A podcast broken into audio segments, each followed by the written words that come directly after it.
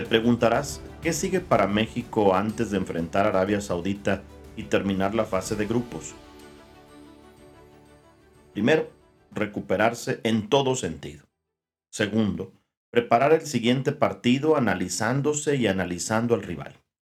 Tercero, jugar a ganar contra Arabia Saudita y golear si no quiere hacer cuentas una vez más. Cuarto, estar atento al partido de Argentina contra Polonia que será al mismo tiempo.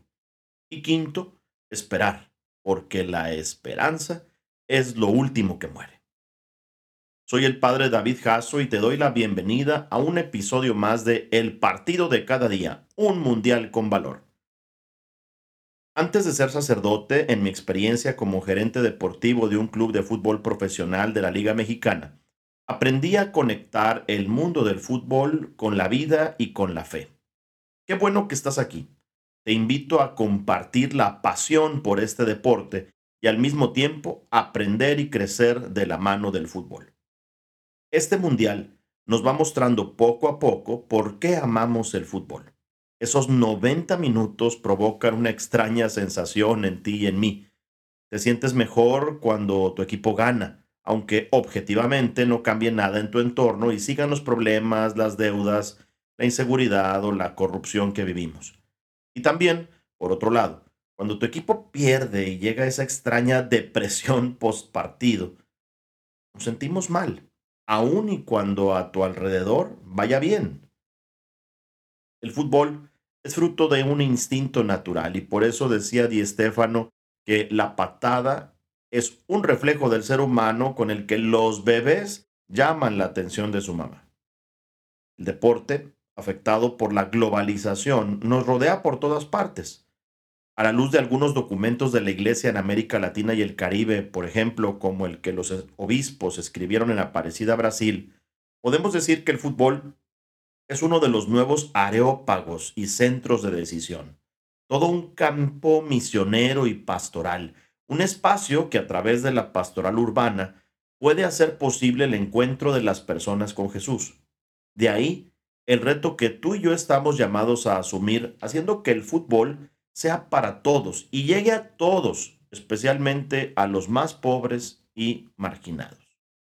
De tal manera que ahí donde se practique de manera profesional o amateur, por división o como profesión, en la escuela, en la calle o donde sea, el fútbol promueva siempre la participación de todos, el respeto a los demás, la cooperación, la amistad, el sentido de pertenencia a un grupo, la competitividad, el trabajo en equipo, la expresión de sentimientos, la responsabilidad social, la convivencia, la lucha por la igualdad, el compañerismo, la justicia y la preocupación por los demás, sin dejar de lado el desarrollo personal de la habilidad, la creatividad, diversión, autodisciplina, autoconocimiento, mantenimiento o mejora de la salud, el riesgo, la deportividad y el juego limpio y honesto, el espíritu de sacrificio, la perseverancia, el autodominio, el reconocimiento y el respeto, pero también la humildad, obediencia, autorrealización, autoexpresión y siempre imparcialidad. Por eso alguna vez dijo el gran jugador y entrenador francés Zinedine Zidane, prefiero ser un buen ejemplo para los niños a ser una estrella. ¿Sabías que hoy en día los círculos académicos de los países europeos reconocen la importancia de este deporte y realizan investigaciones para comprender las motivaciones del ser humano?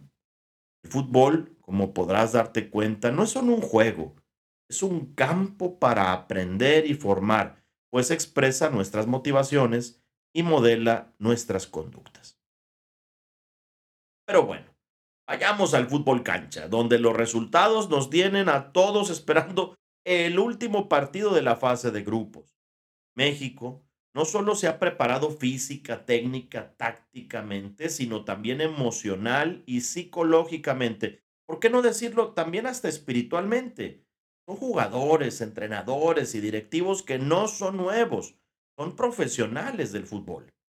Comparto que el Papa Francisco ha dicho que detrás de un balón rodando hay casi siempre un niño con sus sueños y aspiraciones, su cuerpo y su alma. Es una actividad deportiva en la que están involucrados no solo los músculos, decía el Papa, sino toda la personalidad de un niño en todas sus dimensiones, incluso en las más profundas. Y quizá eso es lo que necesitan hoy los jugadores mexicanos ante Arabia Saudita. Ser como niños, recordando sus sueños y aspiraciones más profundas, como cuando se sueña con ser campeón del mundo y se construyen historias imaginarias en la calle o en el barrio. Así como en la sociedad, los jugadores en el campo se necesitan unos a otros para jugar bien y ganar, para lograr el ideal común. Decía también el Papa Francisco, es importante invertir tiempo y esfuerzo en fortalecer el espíritu de equipo para lograr crear esa conexión de movimientos. Una simple mirada, un pequeño gesto, una expresión comunican tantas cosas en el campo. Esto es posible si se actúa con espíritu de compañerismo, dejando de lado, decía el Papa, el individualismo o las aspiraciones personales. Y de esto último puedo dar testimonio en mi paso como gerente deportivo en el fútbol profesional, porque cuando más unidos estuvimos y pudimos superar las adversidades dentro y fuera de la cancha, pensando en los demás y compartiendo un objetivo común, fuimos campeones. Sirva esto para animar a la selección mexicana a jugar de tal manera que tú y yo podamos disfrutar de esos momentos agradables que vivirán en la cancha y que seguramente harán el día de muchas personas sea diferente. ¿Qué sigue para México antes de enfrentar a Arabia Saudita y terminar la fase de grupos? Esperar. Porque la esperanza es lo último que muere. Y creer para dar frutos y para mandar, como dicen las campañas de los patrocinadores de la selección. ¿Qué podemos aprender hasta ahora de este mundial?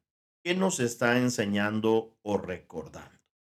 Primero, que la estrategia es vital para obtener resultados.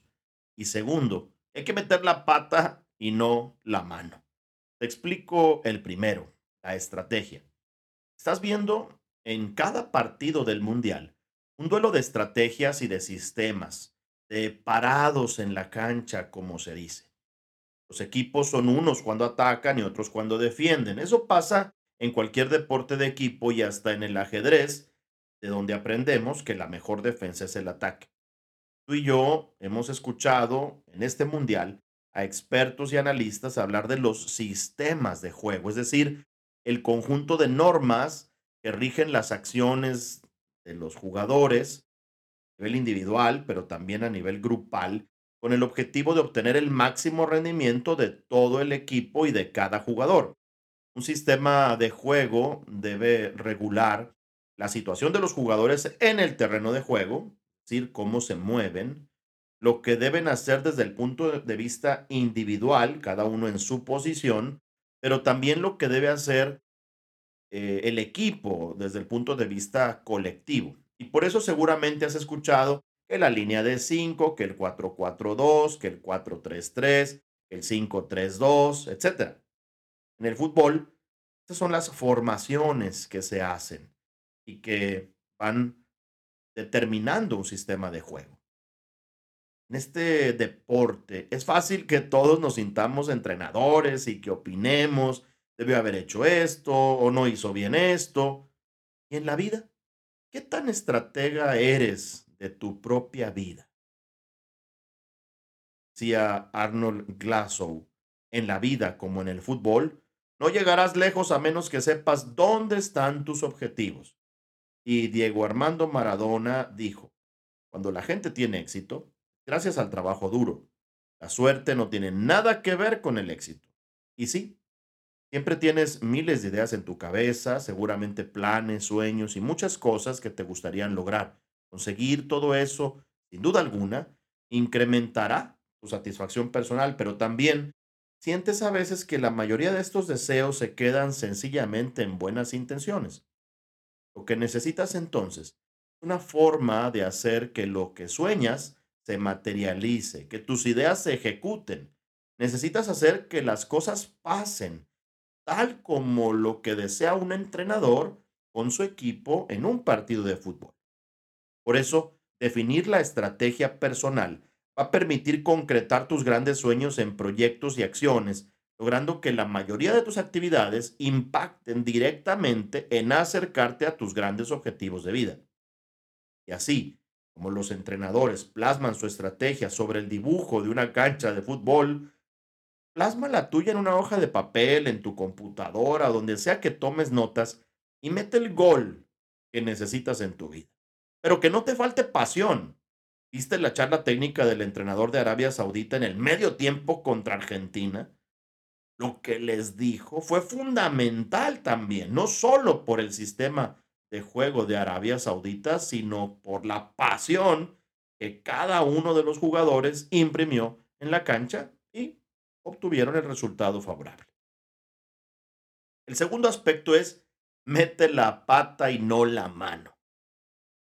Junto a la estrategia está la disciplina, pero la disciplina es muy buena amiga del fair play, del juego limpio, y la mejor manera de lograr tus objetivos es jugando limpio. Mira, el fútbol tiene reglas de juego y aunque son pocas y sencillas, hay que entender esas reglas para poder jugarlo. No sé si sepas, pero el árbitro tiene la autoridad para tomar medidas disciplinarias desde que entra en el terreno de juego para realizar la inspección previa al partido hasta que lo abandona una vez terminado el encuentro. Gracias a Dios, gracias a los creadores de este deporte, existen las tarjetas rojas y amarillas con las que el árbitro se ayuda. Al principio, los futbolistas eran amonestados verbalmente y con ciertos gestos por los árbitros, de forma que así eran avisados o expulsados del terreno de juego de esta manera, solo con señas. La polémica vino cuando en el Mundial de 1966, en la disputa de los cuartos de final de la selección anfitriona Inglaterra y la selección de Argentina, el árbitro amonestó a Charlton, pero nadie se percató en el campo ni en las gradas, lo que originó una protesta formal por parte del seleccionador inglés cuando se enteró de esta por medio de la prensa. Para ese entonces era muy común que salieran muchos lesionados de los juegos y lo peor era que no había manera de poder sancionar a quienes cometían este tipo de actos antideportivos.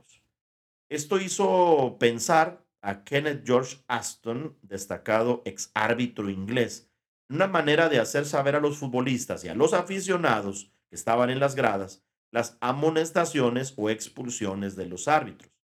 Y se le ocurrió copiar el sistema utilizado por los semáforos, de manera que una tarjeta amarilla significaría precaución, como pasa el tránsito, y una roja significaría peligro y por lo tanto expulsión. Este sistema se adoptó finalmente en el Mundial de México en 1970. De allí es donde surge la idea de que la tarjeta amarilla sea una amonestación, la roja una expulsión y sirve todavía y gracias a Dios que existen. En Qatar, por ejemplo, luego de 17 partidos se sacó la primera tarjeta roja. Eso habla también de una disciplina ya de los jugadores y fue lamentablemente el guardameta galés Wayne Hennessy, que recibió la primera tarjeta del Mundial de Qatar 2022. Pero bueno, las tarjetas, como sabemos, no se ponen solas, las aplica un árbitro, un árbitra. El árbitro es un elemento importantísimo en el fútbol, como te decía hace un momento, tiene la máxima autoridad. A mí me tocó ser testigo de amonestaciones o incluso expulsiones o sanciones que se daban fuera del partido, no durante los 90 minutos. Por eso las apreciaciones y decisiones del árbitro son las que van a determinar acertada o desacertadamente el resultado. El árbitro en el contexto social, tú y yo sabemos que no siempre es eh, bien visto. Eh, no es visto como la persona que asume esa tarea con la intención de realizarla de la mejor manera posible muy pocas ocasiones jugadores, entrenadores, federativos valoran el desempeño de un árbitro. Casi siempre, seguramente has escuchado que se dice, ojalá que el árbitro no sea protagonista, cuando en realidad los protagonistas son los jugadores. Pero sabemos que a veces las decisiones arbitrales hacen que un juego cambie de un modo a otro. La prensa también, en su afán de informar, daña en innumerables ocasiones la imagen del árbitro. ¿Cuántas veces hemos visto a los atletas, a los futbolistas fallar en los momentos precisos, a los entrenadores incluso tomar decisiones equivocadas, pero ellos no son tan fuertemente criticados ni censurados como se hace con los árbitros? ¿Puedes imaginar un partido sin árbitro? No, ¿verdad? Sería imposible.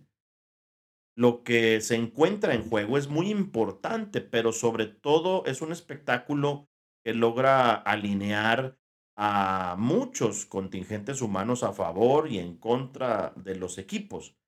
Los estadios se llenan, la pasión se instala en las tribunas y cada uno de los aficionados ve lo que quiere ver, inundado por sus aficiones y también por sus miedos.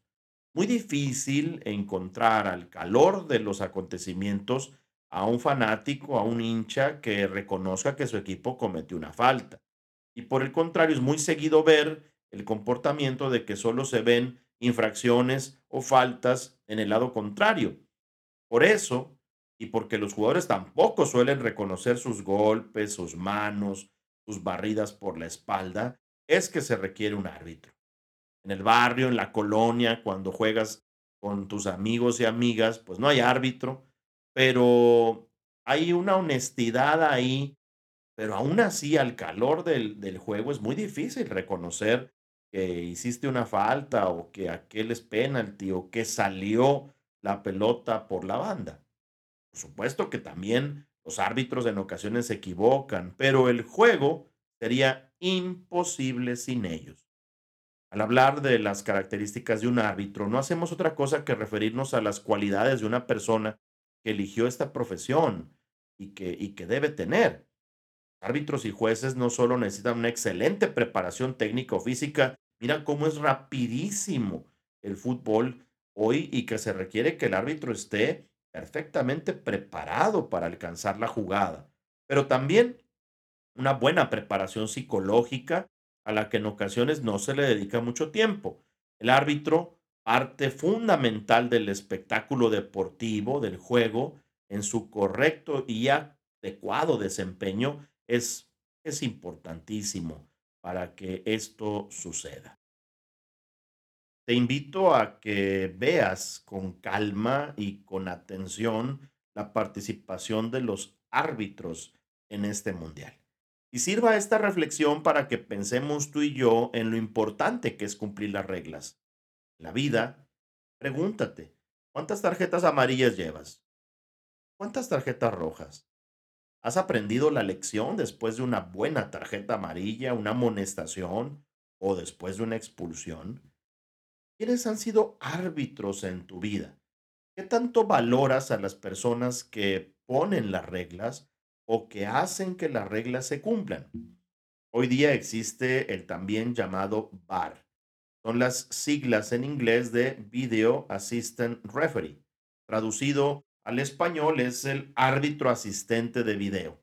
Es el sistema implementado para ayudar técnicamente a los árbitros que están en el campo de juego, utilizando para ello las imágenes de las cámaras de televisión que están instaladas en el estadio.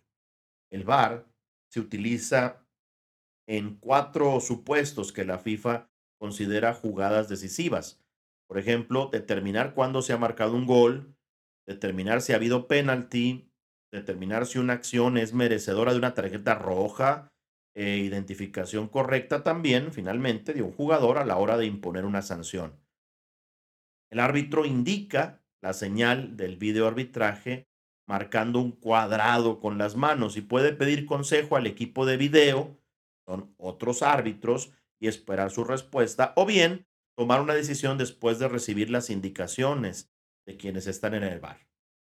Ojalá hubiera bar en tu vida y en la mía. No existe tal cosa. pero sí existe la posibilidad de revisar lo que pasó, de pedir un consejo, de ayudarte con la perspectiva de otros a tomar una mejor decisión. Y ahí te dejo votando esa reflexión. Y ahora, tres reflexiones rápidas, así de bote pronto, como me va llegando el balón. Primero, no somos invencibles. Todos podemos perder.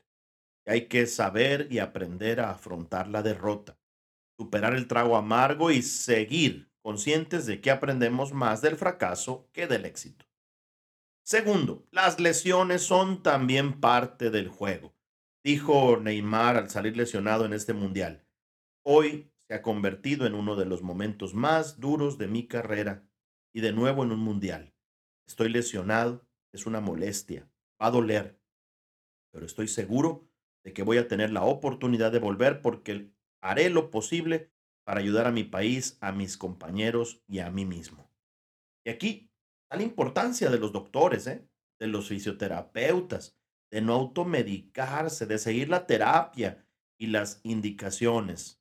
Qué difícil nos volvemos cuando nos enfermamos. ¿Qué lesión tienes hoy?